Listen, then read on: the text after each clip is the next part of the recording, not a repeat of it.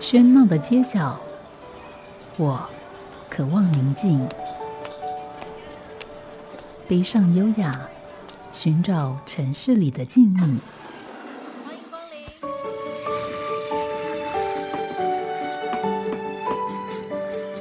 临。一杯拿铁问候，我们在书里相遇。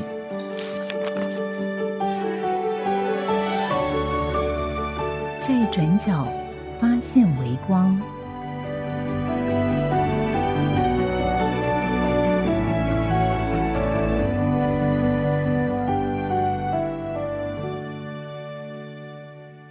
欢迎光临日荣本屋。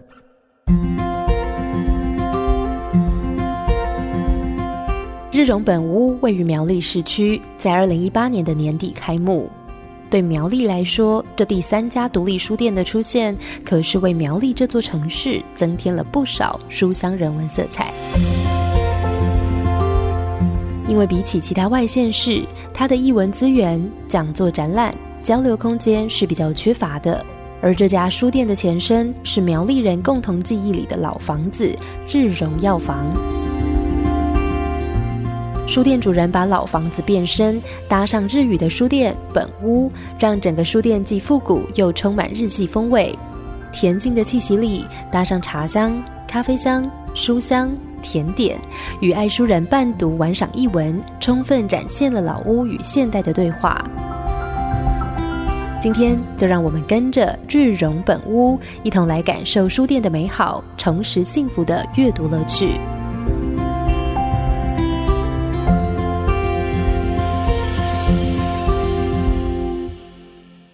欢迎收听今天的《在转角发现微光》，我是吴嘉恒。在今天节目现场，我们很高兴邀请到在苗栗的一家新书店——呃日荣本屋的阿公店长来节目里面介绍这一家书店。阿公你好，Hello，大家好，我是阿公。对，日荣本屋，日就是呃太太阳天象天上那个日，荣是荣光的荣，本是这个书本的本。屋丹就是屋子的屋，所以日荣本屋感觉起来好像蛮有日本味的，还是刚好这里面就有一个日本两个字哈。哦，对，因为就是有些人会说，哎，那个日本荣屋，日本对，就说，哎，这是日本什么东西吗？这样子。嗯，但其实呃是一个误误会嘛。对，嗯嗯。那这个这个名称这么长，如果引起误解，会不会对你有一点困扰吗？呃，也不会，就是有误解总是有话题嘛，对，就可以解释或是讨论，然后就跟他们说明一下这样子。对他们就问说，那那为什么要取这个名字？对 对，大家都会问。所以我现在要问的这个问题，可能已经呃被回答过很多次了，就是为为什么会取这个名称来作为书店的名字？呃，因为那时候找到现在这个地点的时候，就会有一些。地方上长辈说：“哎，你们要开在哪里？就是我我们自己的长辈，嗯啊，我们就说：哎，就是哪里哪里。他们说啊，就是以前那个日荣药房的位置嘛。那我们说对，所以其实，在他们的记忆中，以前大概刚开始六六六十年、五十年前左右，他们知道这个地方是他们的共同回忆，因为那时候苗栗就只有可能两间西药房。”所以他们两间西药房，对他们觉得这间很赚钱，然后很厉害，然后什么都有，对，所以他们就会用这个带入对这个地点的记忆。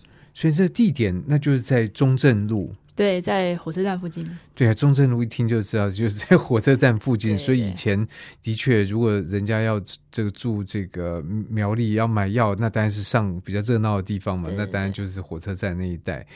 那但是这个呃。这个荣荣景在维持了多久？这个药房可能就是那个一开始老的老板娘她过世之后，那个房子就呃中间有开过别的店呐，就房东有租给其他的店家。那在我们使用之前，也已经大概六七年是空在那对没有人用的状态。嗯，所以开了书店之后，这个就还是用原来的日荣这个名称。对，因为这样大家很好记嘛。然后。本来想叫书店什么的，但嗯，后来我们讨论就是觉得太一般本屋其实就是日文书店的意思，honk 雅。哦。对，所以那就套起来，大家觉得好像很日式，就进来就讲说，因为我们也有像暖帘那样的东西，嗯，有一些染染的布，所以他就说，哎、这个很很很日本味或什么，但其实这就是一个意外吧。对所以你并没有想要营造更多的日本味，哎没有除了这个书店的店名，对，没有没有，一点都没有想。嗯，对所以的确在书店里面，有时候呃，它都会有很多不同的要素存在，然后这些要素组合以后，有时候会产生你原先想不到的这个这个意外的效果，有可能。对，比如说呃，有一些日本的读物嘛，就是比如说日文的小说啊，或是因为日本出版品很多，所以它各个类型的书籍都很多。台湾翻译日文的书也很多，那人家进来就觉得，哎、怎么很像日本的东西特别多？但我们真的没有刻意要、要弄得很日本味，但是就会应该是意外的效果吧。嗯，不过有时候说说没有刻意哦，但是就像我们之前在节目里面也提到，在我们节目介绍这个书店，基本上是被呃归类为所谓独立书店这一类。那这些店，我想基本上就是它都不属不太属于连锁店的系统。换句话说，每个店也都有这个各自的性格，而这个书店各自性格，当然跟书店主人会有很多的关系。所以有时候书店主人的性格流露，不见得是一个有意识的结果，就无意识之间就变成那那个样子。那别人看觉得，呃，你是这样，你觉得我没有故意啊，可是你的整个想法、你的表达的方式，可能不自觉就变成那样子，会不会是这样？呃，也可能吧，但就是我觉得书店有他自己的个性跟命跟运啊，嗯，所以有时候也不是经营者可以控制的。的确，的确，外在的这个有时候不一定，但是至少你在你能够控制的范围里面，你你把自己的这个想法跟一些呃这个概念把它注入进去嘛。嗯，嗯，所以呃，这家书店倒蛮年轻的，对不对？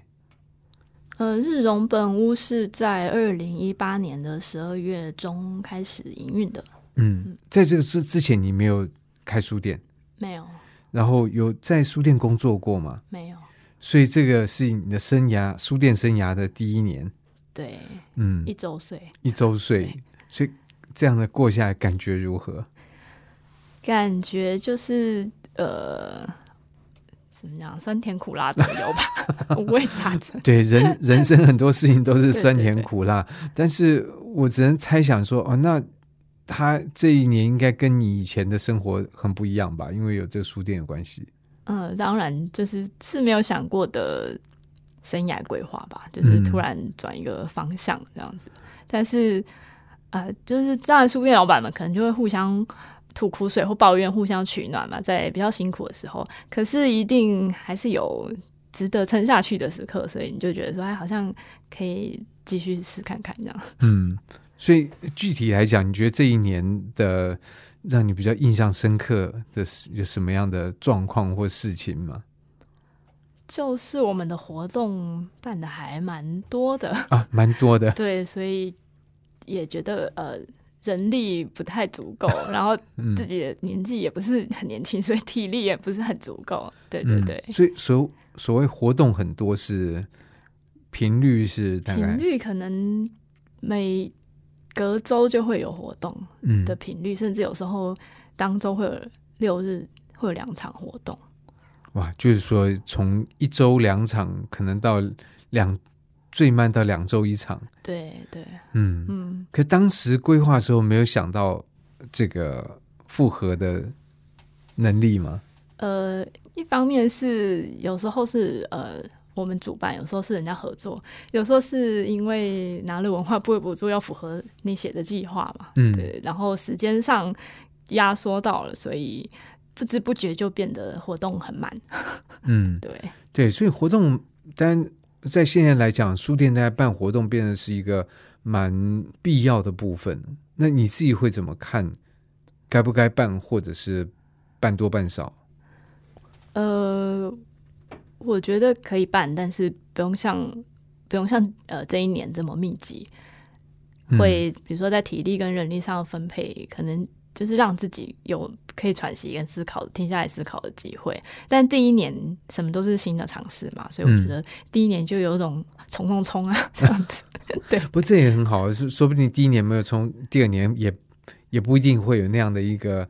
呃，刚开始一件事情的那种兴奋之情，也有种无知跟天真呐，带一点这个成分。不过也很好，这样就是呃，把一件事情做了完全的体会，但你就知道说这样的一个一个状况，你做到极限的时候，你就大概知道它会是什么样的情况。对，就是总之先尝试再说。嗯，那当然，这个办活动就会牵涉到第一个大概是什么样类型的活动？嗯，我们的活动类型还蛮多元的，除了。讲座跟书有关，然后或是跟书没有关，但我们觉得，比如说阅读一个人或是他的经历，也是一种阅读，不见得是书这个载体。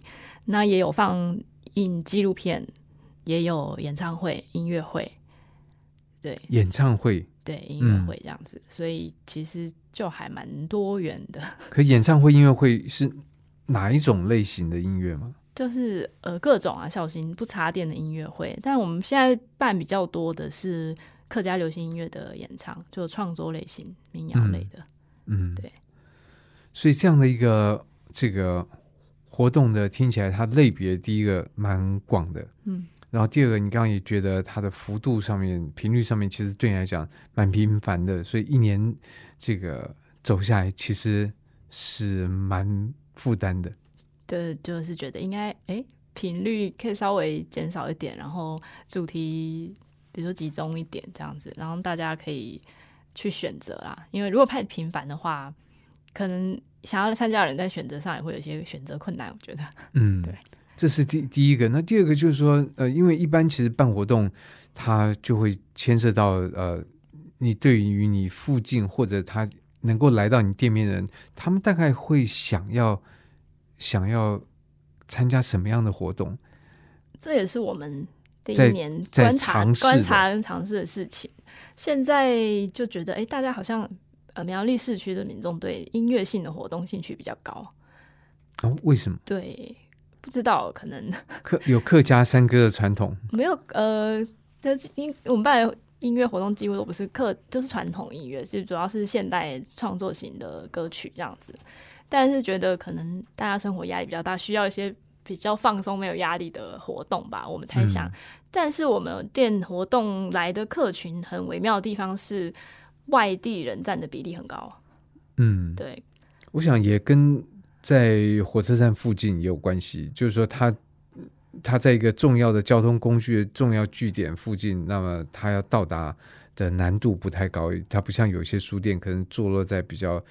比较偏远的、偏离主干道的公路的某一处，那那个就比较难到那个地方去啊。嗯，也是，就是反正每个书店，因为它所在的位置会有不太一样的形态，就经营的形态。那我们可能，呃，对于假日愿意移动到苗栗市的人来说，是一个选择。就是有活动的话，像新竹啊、台中，甚至到云林、彰化、桃园、台北，都会有。有客人来参加，真的？对对对。可是，嗯，他们是刚好知道，然后或者说是来呃路过参加完这个，再去别的地方去做什么吗？呃，如果这样子专程来参加的，都是他们对于讲者或是演出者是有一定的兴趣的。嗯，对，所以其实要够吸引他们呢。嗯嗯。可是这样的话，那书店场地像这样活动可以容纳多少人？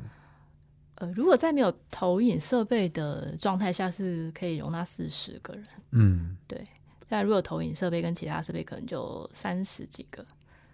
对对，所以这个场地其实就一般书店来讲，就差不多这样的场地。对，那它不算特别大，但也不算特别小。然后万一有些场，因为其实现在各地有活动都非常多，其实大家最怕就是说办活动，大家好像是在。抢那个参加者一样，对，所以参加者变成一个稀有的这个资源那像四十人的场地，我想如果做个十个人左右，就还不会觉得太太太太空荡。嗯，但是就是还是有一种要对讲者负责的感觉啦。就是我们要都是外地的讲者比较多，对，那他们专程来了，也是要花时间跟精力准备他要讲的内容，也要花时间来。那如果来的听众很少，我们就觉得哇，怎么办？要下跪了。对，我觉得对他很不好意思。对，的确，但是就以四十个人的场地来讲，我觉得如果说有十几个人，其实就感觉还不会那么。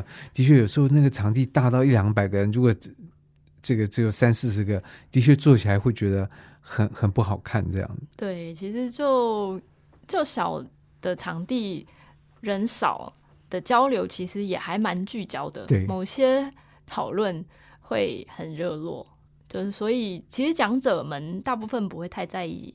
来的人少，他比较在意大家有没有 focus 在他要讲的主题上，跟讨论是不是交流的很够这样。所以其实我觉得有好有坏，但是作为场地方来说，主办方来说，当然就是希望做好做满。呃，对，因为都觉得我们邀请的主题跟讲者一定是很好的，才会想要跟大家分享这个内容。那很可惜，如果人不多，我们就觉得啊，怎么这么棒的东西不多一点人来听呢？对，这也是。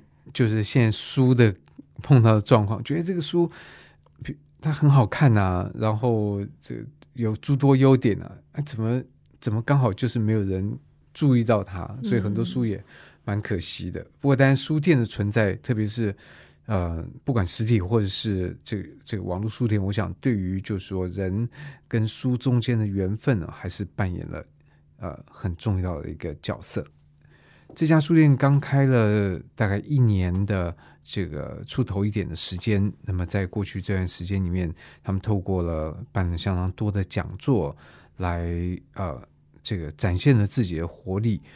那当然，这对于阿公这作为一个店长来讲也蛮辛苦的。的确，那办活动不是只有活动当天，我们其实去参加活动很简单的，只要看到七点半还是什么下午两点半，你时间到了你就出现。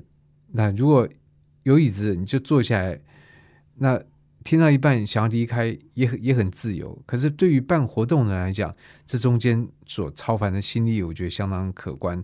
但第一个是呃，如何找到讲者或者跟讲者能够讨论出来一个好的这个题目。那当这个活动在宣传、在报名，这又是另外一个一个大的学问。那到活动的进行的时候，你要担心，比如那天是不是有有什么奇怪的天气啊？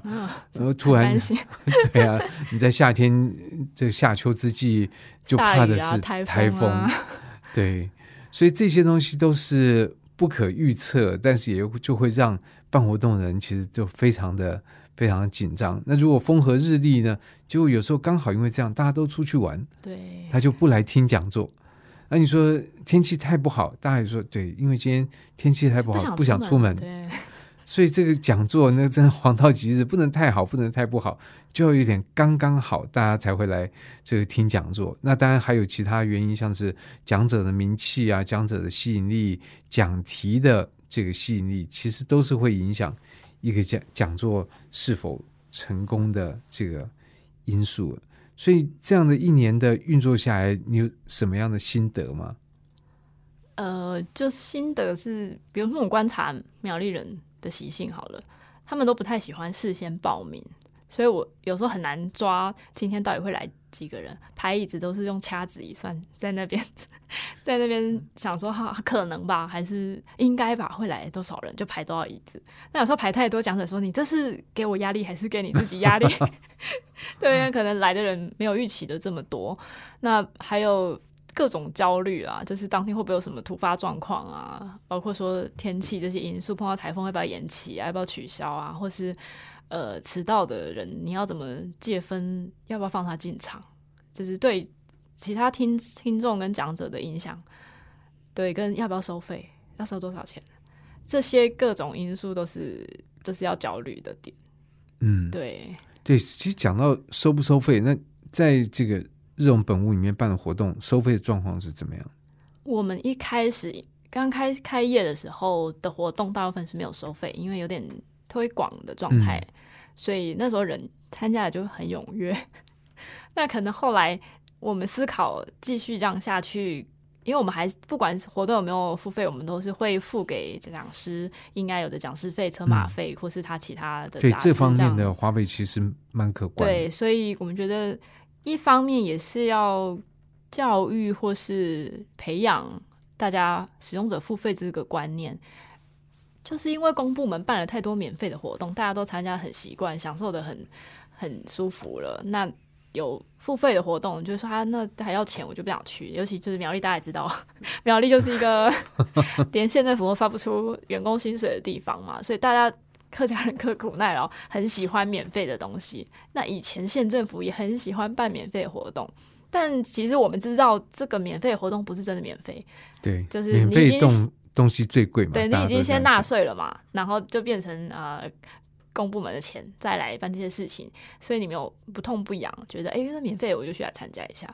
但我们也想要跟大家建立这个观念，所以我们后面的活动都几乎是收费的，除非特殊情况，比如说呃来演出或讲者他们要求，他说我我比如说我巡回全台这个活动，我就是希望免费的，我要推广，让越多人知道越好。那如果讲者都这么要求的话，他没有 charge 任何费用，我们也觉得那这是他的希望，我们就开放。但其实大部分活动我们还是会收费，目前为止，嗯，就后面的收费的范围大概在收费就是可能一百到两百之间不等，音乐活动除外，因为音乐活动的成本比较高，然后可能会有拆账抽成的问题。但是我们的收费都会有一些抵消费哦，对，就是部分可以折抵店内消费。那这样你。你付出这个 这个入场费，你不会觉得哎，我什么都没有。那我至少比如说我有一百块可以抵店内所有东西的消费，可以买书，可以买杂货，可以点饮料、喝吃甜点，这样子就会比较心甘情愿一点啊。对，然后这样也是保证你来听的人是真的对这个主题有兴趣的，而不是因为啊免费活动我就来我就来晃一下的那个感觉。所以这当然有风险，但是我觉得还是。值得继续推广付费活动这件事，而且让大家知道说，呃，讲者的专专业是要尊重的，我们都一定会付讲师费。这个活动就是支付所有的费用，绝对不会是呃我们自己收起来这样子。嗯哼，对啊，所以这个活动的举办其实里面很多的需要注意的事项，而的确，我觉得像刚才阿公所提到的，就是免费这件事情，在在。这个台湾社会其实各种行业各种，你到到卖场也有免费试吃嘛，然后到很多地方其实也会有一些免费的这个享用。那尤其像这样的活动，像我们说试吃，不可能有政府摄入试吃，就是成为这个推动者。但是在这种文化活动上面，的确政府政府带头，当然这个利益良善是说我们要推广，但是其实推广都有一个，它它是一个过程。它不是推一下就广，还有广的这个过程。但你一推，如果把一推就死，就是你推了就建立这价值感之后，大家觉得说，我就觉得这是这是免费的。我去呃看牙医，我我要付付挂号费，但是不知道为什么就参加文化活动就是一个免费的这个概念，反而会使得真正比较呃，就是说它是在一个商业模式下运行，或者它有它成本。的考量压力的这个活动，或者一些品质是跟这个成本也是相关的，所以这些东西变很难推动，长久以往并不是一个好事。嗯嗯，所以你这一年对这件事情也是呃体会颇多。呃，是觉得应该这个才是正确的观念呐。嗯，对，因为如果大家都期待免费获得一些什么，那最后真的愿意做这些事的人就会越来越少。对。嗯，就是会一个恶性循环。对，这样是越来越少。事实上，工作机会也会变少，所以这个东西其实它都是相连在一起。那最后，嗯，付付税人、缴税人也会变少。对，可能就只是免费是先付后付的概念嘛。对对啊，没感，现在没有感觉而已，就啊，我免费享受就很开心的。对，所以大家当然看到一些免免费活动，当然就是说呃去参加，当然也很好。但是面对这个呃收费的活动，那也不要。说哎，拿来比说某某某免费，为什么你这个要收费？这样其实收费应该才是一个比较正常的状态。好，我们先休息一会儿。好家庭联播网，中部地区古典音乐台，FM 九七点七。北部地区，Bravo FM 九一点三。我们在今天邀访到是苗栗日荣本屋的阿公店长，来节目里面介绍这一家呃相当年轻的书店。不过，在过去这一年里面，比如说在讲座方面办了很多，那当然这样的一个呃。等于说压力测试，也可以知道一下，呃，自己办活动的能耐，也知道苗栗这个这个我们说市场它的它的接受度，以及它对于什么样类型的这个会比较比较在意啊。那呃，这个除了刚才所说的这些活动之外，还有什么样的？像比如音乐，还有什么样的讲座会是你比较放在重点呢？呃，因为。自己本身兴趣的关系，所以我们也办了蛮多户外登山践行，或是海外登山践行的相关海外对，海外登山践行是说到国外去爬山，对，就请这个爬过国外的山人来分享经验。对对对，比如说我们有办过富士山的讲座，但富士山其实不只是呃日本人心中的圣山，它其实在他们。文化信仰跟艺术创作方面都是有对日本人有很大影响。那我们也请就是常年带海外践行的苗栗籍的向导，对，来跟我们分享呃这些关于富士山的所有。跟那你自己去爬过富士山？我去过，对。那感觉起来富士山是不是就同一个坡度这样一直走一直走？没有没有，富士山是。呃，火山地形嘛，所以它跟台湾那种很多树啊，或是很潮湿的山是完全不一样的概念。它到了某个海拔以后，就是光秃秃的，然后全部都是小石头，嗯，所以很滑。哦，很滑，很滑，所以很容易会滑跤，或者会会，尤其是下山的时候，嗯，就是你想一路都碎石子，就是啊，对，一滑对大沙走了，你就一直一直跌倒，一直滑这样子，嗯，对对对，所以是不太一样的体验啦，嗯嗯。所以这个好爬吗？富士山？富士山，我觉得对于平常有在运动的人来说不难爬，因为它不用重装，它就是上面都有山屋可以住，嗯，你也不用背帐篷、背睡袋都不用，有它有东西，有餐可以吃。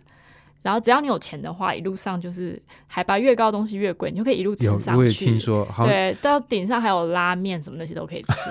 对，在顶上有地方在卖拉面，有卖拉面、卖咖啡啊什么的，还有邮局可以寄明信片什么。所以等于是有人长期因为这些服务而长期住在山上。嗯，他们冬天不会在那边，就是冰封了嘛。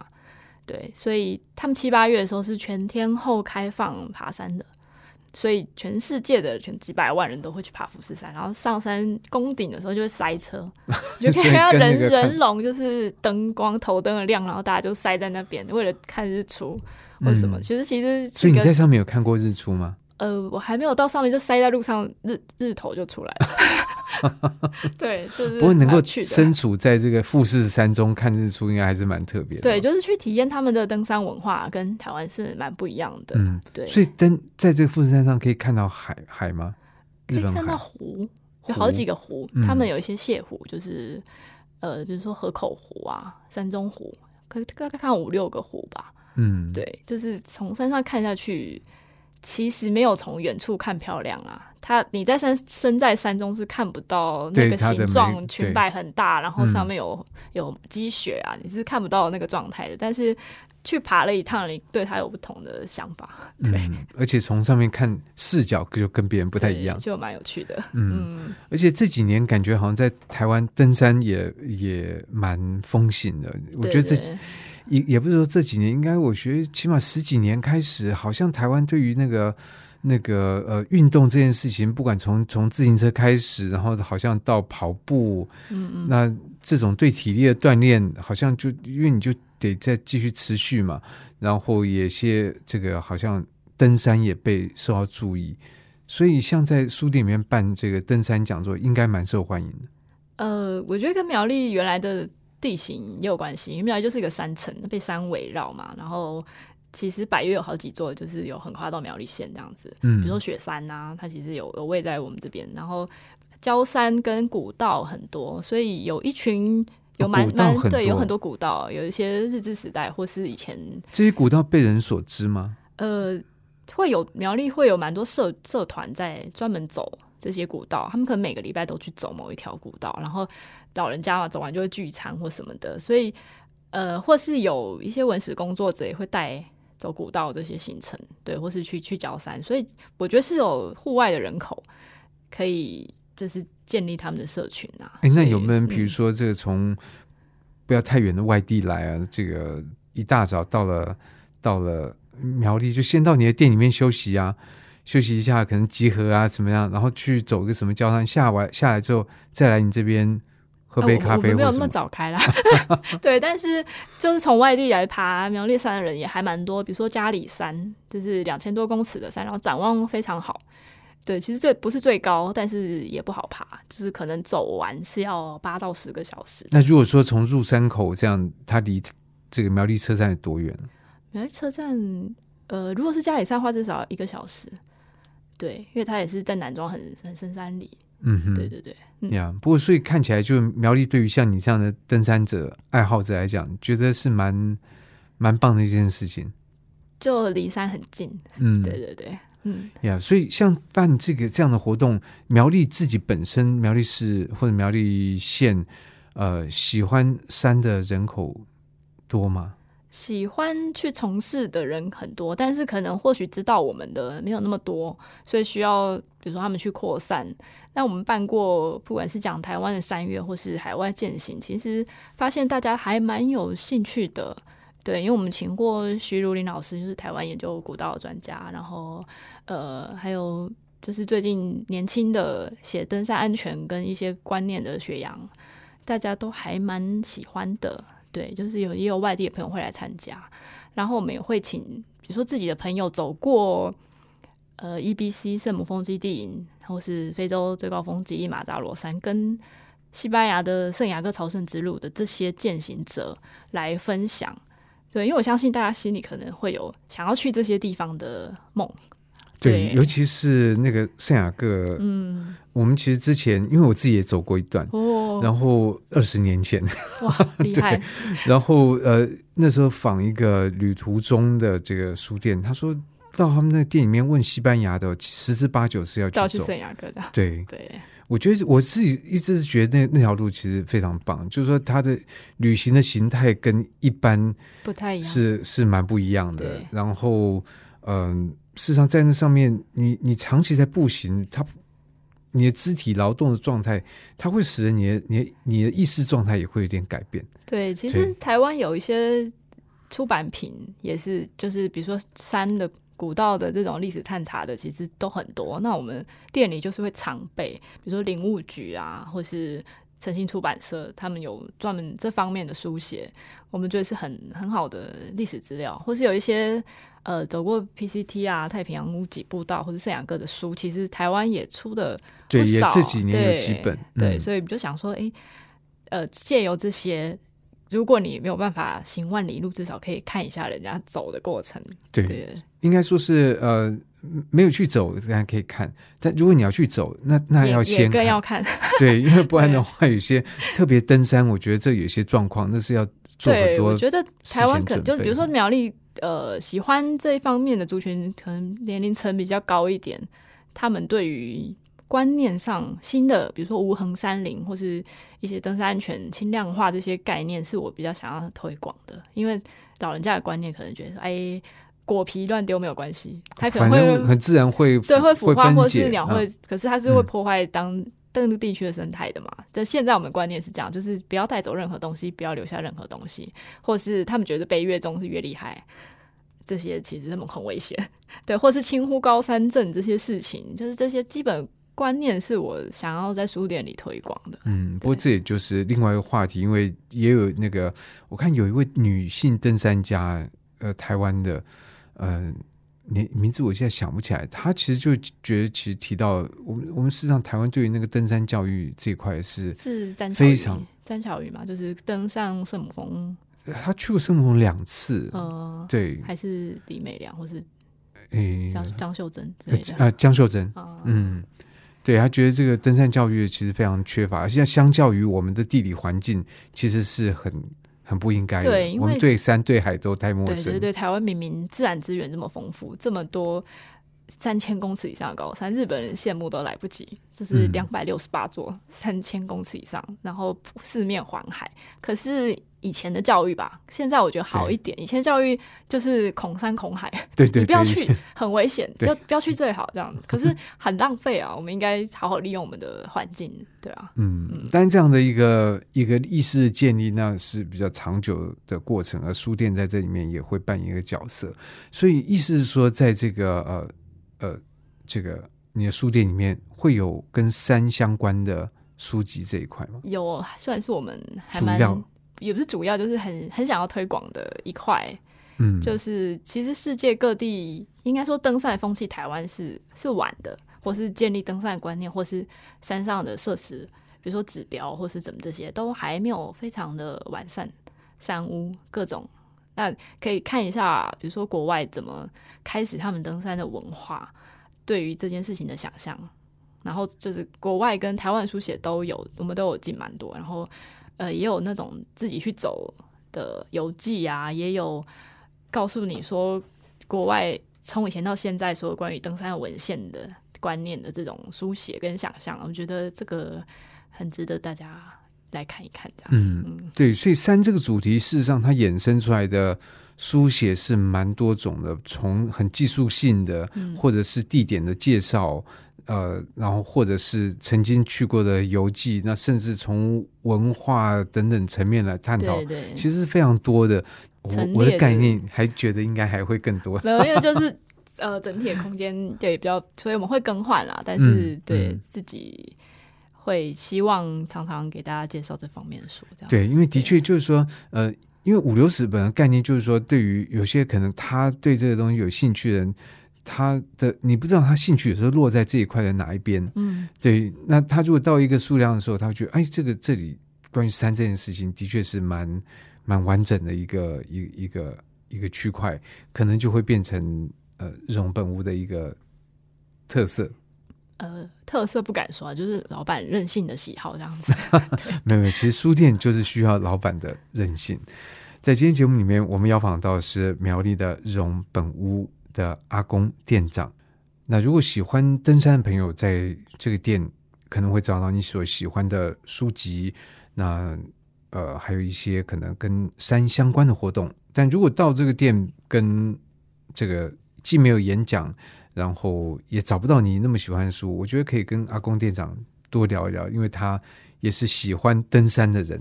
那喜欢山人应该都有共同的话题可以聊。对，有有时候会听到客人在聊说：“哎，我们上礼拜去了嘉明湖啊什么。”我就说：“哎，下礼拜我们有登山的讲座，呃，台湾百越的，你可以来听听或什么。”就是如果人家在聊，或是呃苗栗很多喜欢走古道的老人家说：“哎，我们。”呃，放假又去明凤古道或什么，我就说，哎，其实我们有呃刘克香老师走完明凤古道来这边，然后可以看看他的书啊，或什么什么这样子。嗯嗯，所以看来的确就是有很多登山会 集中在你们那边。呃，可能因为苗栗地形的关系。嗯，对。我想除了地形关系，一定还有其他的。正如在这个书店里面，不会只有登山的书嘛？你刚刚说，呃，有几个书柜，但是可能一百本不到的书。对对。那除此之外，还有什么样的书吗？因为现在的像我们这种非连锁体系的书店，本身空间跟说厨房书的空间跟资本额就是没有这么大，所以比较是选物店的概念。现在的书店可能比较倾向选书店。其实读者也会比较喜欢在某个方面，就如果你挑的挑的好，大家会觉得，哎，你挑的东西都哎很对我胃口，嗯，也会是一件好事。就也有分好几种，也有读者会说，哎。这算是一间书店吗？怎么就没有几本书？其实我们开到现在很还是很常被问说这些书有在卖吗？对，就算你你上面有挂一个非卖品，没有啊？就是但是大家看到可能觉得这是咖啡店吗？还是书店？那你的书看起来都只有一本。是你自己的珍藏吗？那有没有在卖？不太像有放个两三本就感觉对。但因为空间就是当然还是有库存的，可是我们可能摆出来让大家看一本，而且我们店是你只要有低消做下来，你是可以无限一直看的。嗯，对你就是还没结账也可以拿去看，所以请大家爱惜这样。就是大家说哎怎么这么佛心？因为我觉得实体书店跟如果网络通路有什么不一样，是你可以自己去看那个书，然后跟他接触以后。觉得这个文字有没有触动到你，或是你有没有想继续看下去，你自己可以决定，而不是都是行销的文字。嗯，那你确确定你跟他感应了之后，要不要带他走，你自己再决定。那我们觉得差别在在于这里，所以希望大家就是尽量看。那你在你的经验来讲，你碰到那种比如说他在喝完咖啡之后在街上书的状况多吗？呃，还是会有啦，对。但是现在的状态就是，我觉得大家的时间可能呃怎么讲，很容易被其他东西分散。现在有太多资讯到你的眼前，所以你分给所有时间就会相对变少。所以很多人来到店里面，可能喝咖啡还在划手机。有很多对，然后也有就是他可能点了一杯饮料，坐了整天，他就在看那本书，你就觉得哇，他这么喜欢这本书，但他也没有买，或是他可能划开手机就在网络上买啦，就是这种状况，应该、嗯我想也有书店老板都碰到。很多，对，就不用从这边还带回家，就回到家，然后明天从那个巷口的这个便利就店到之类的，对，对。就是可能大家我觉得消费习惯跟生活形态改变吧，当然我觉得这也没有什么好去太悲伤或是太气愤啊，因为就不得不嘛，这个趋势已经是这样子，所以我就会说一本书一事情。嗯，就对于愿意来跟我们买书或是订书的，我都觉得很感激，或是甚至你知道愿意来消费的，我都觉得其实在支持我们营运啊，都嗯心存感激这样。对，一方面想没有错，可二方面我觉得就是说，其实上我们在看待很多事情，我我我觉得常常就是说，它一定会有个永续的概念在里面。嗯但我们不要把这个永续想的是是 forever 这样，而是说，而是说，呃，任何一个东西它一定会有一个想要继续存在的这种倾向或欲望。那你在很多东西的调配，也要让这个永这个继续存在的状况是可能的。嗯那这个东西其实从生生物体来讲，生物体其实很多的那个呃细胞，它事实上是是有一个一个自毁机制在里面。那为什么你你细胞会要自毁？因为就整个生物体的角度来看，你到某个程度，你你必须要透过毁灭自己，来让你这个整个生命体是可以持续的。就换句话说，嗯、我们当然可以觉得，哎，这样也也蛮好的。这样这个呃，这边喝杯咖啡，看看书，然后回去再去领书也可以。那他就有可能使得某一天没有没有人，嗯就那某一个人没有这家店可以去嗯 去去看，喝一杯咖啡，看书，比如说这样，对，所以我觉得很多美好的事物，我们在享用的时候，也可以把它想成那个呃，那别人是不是可以可以同样的享受到？那当然有这个想法的时候，我觉得很多的做法可能也就会不一样。嗯，对，这是我的看法了。对，所以我不知道在呃这个日荣本物来讲，还有什么样其他类型的书籍呢？呃，我们会蛮着重跟在地化这件事情的连接，嗯，就是因为苗栗是客家大镇嘛，那客家类的书籍，不管是研究类的书籍，或是呃一些比较趣味的，或是词典字典类的，或是诗的创作，或是当地的文学创作，这些我们也都会有准备，就让大家可以更了解这个地方，还有台湾相关。可是客家讲回客家，就是它会有个语言的隔阂，对不对？就如果我不会客家话，那我看那那个，但有些可能跟客家文史的这个资料，如果哎有这样嗯兴趣，但你说词典就不会讲啊。对，但就是也也会有，就是本身使用这个语言的人，或是在传承这个语言的人，会有这个需求嘛。那我们嗯觉得这个不是大家都会卖的，但是我们应该卖。那你们要不要开一个客家话教室啊？哦，我们有开过一些客语相关的讲座，嗯，对。但我们那时候就很期待说，诶，大家应该会比较关注这个，但其实来的人很少，就是、对那为什么呢？呃，我觉得总是会有各种原因嘛，可能嗯天气啊，或是那个主题太过冷僻、太过专门或什么的。但是虽然来的人少，但是来的人都是对这个主题有一定程度跟标准上的认知的。比如说、嗯来参加某一场客家活动的人，都是新传师以上的资格，所以他们的讨论新传师是新传师是呃，你可以去考这个，也是政府发的证，课委会认证的证照，然后你可以去教课语的。对，他们是需要经过一个考核。所以你看，这个要是我我去听那我就听不懂啊，因为因为可能看起来那个讨论题目应该蛮高深的，这样对，可能就是比较专、比较专门、比较一个嗯，怎么讲，比较专精的一个领域啦。对，但是所以那个讨论会非常的有趣，就有种火花四射的感觉，因为大家要有传承的经验，或是他们碰到的一些问题，那个讨论就。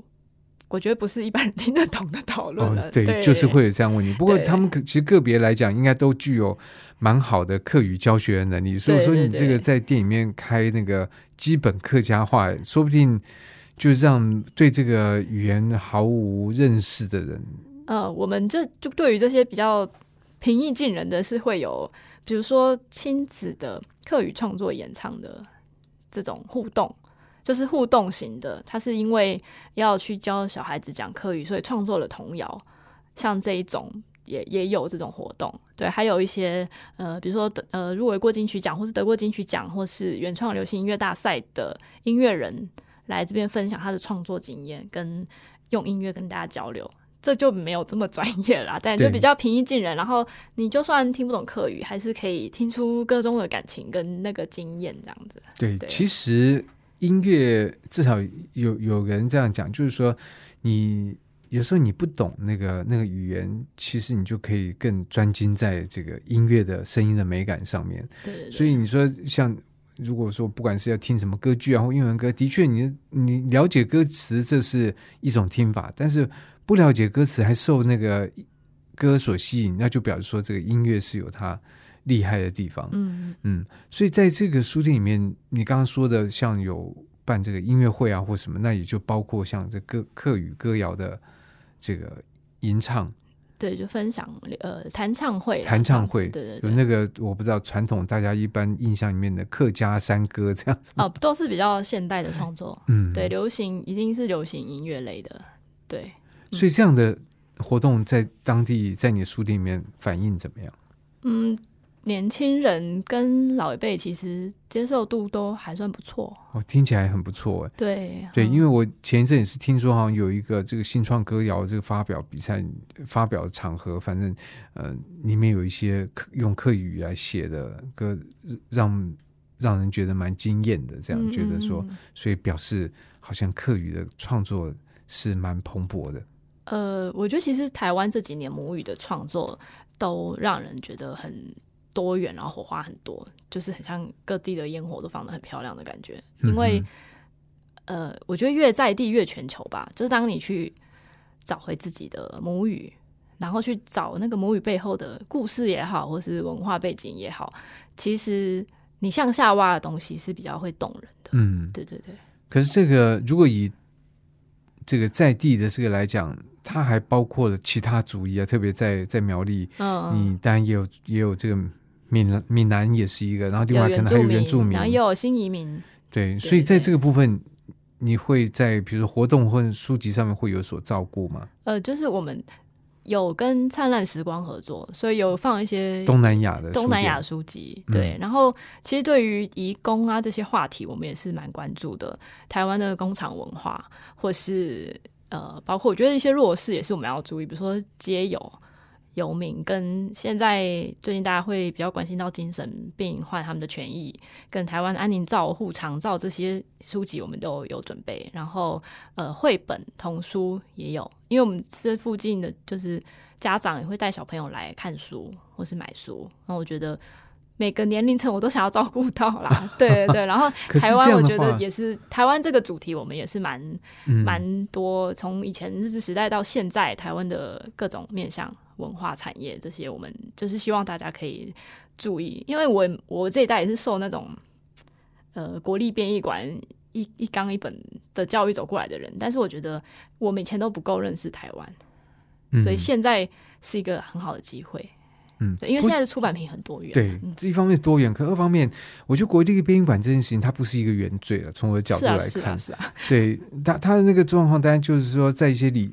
史地的这个，但是其实我觉得，在国立编译馆的时代编的国语课本，那个水准是现在的中小学的课本完全没办法比的。嗯，真的，因为那时候你看，像齐邦媛来编那那里面选的文章多好。嗯，不过我觉得其实不一定要靠课本啊，大家可以多看一些课外书嘛。其实应该重点应该是在这边，就是说课是它是一个本，但是它不是为以此为限。对对，嗯那你不管在阅读或者说在这个上面，当你就像我们这个吃东西，你说哎，光吃呃某种某种这个这个这个。菜园所产的，那那你可能觉得是不是会有农药的？那你就分散风险嘛，多吃几家。对啊，对啊。那读书我觉得也是，就是说多多看多看几个，多看多比较一下，然后呃自己脑筋动一动。大概你说要受什么毒害，我觉得它的可能性应该是会变低的。嗯嗯嗯嗯。好，在今天节目里面，我们要访到的是苗栗日荣本屋的阿公店长。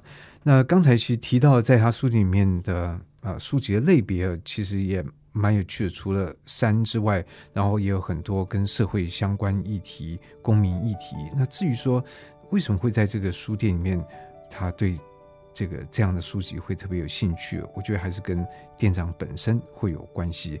那今天的节目我们要访到阿公，我们在下礼拜还会再请他来介绍日荣本屋。那关于这些话题，我想我们就留在下个礼拜再来探讨了。也今天谢谢各位收听，也谢谢阿公，谢谢。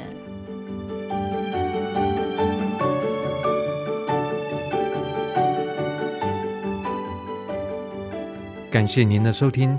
如果您喜欢这个节目，欢迎在 Apple Podcast 评分五颗星，并且留言。如果您是用 Spotify 或其他 App 平台收听，也请帮我分享给身边喜爱书的朋友。我们下集再见，拜拜。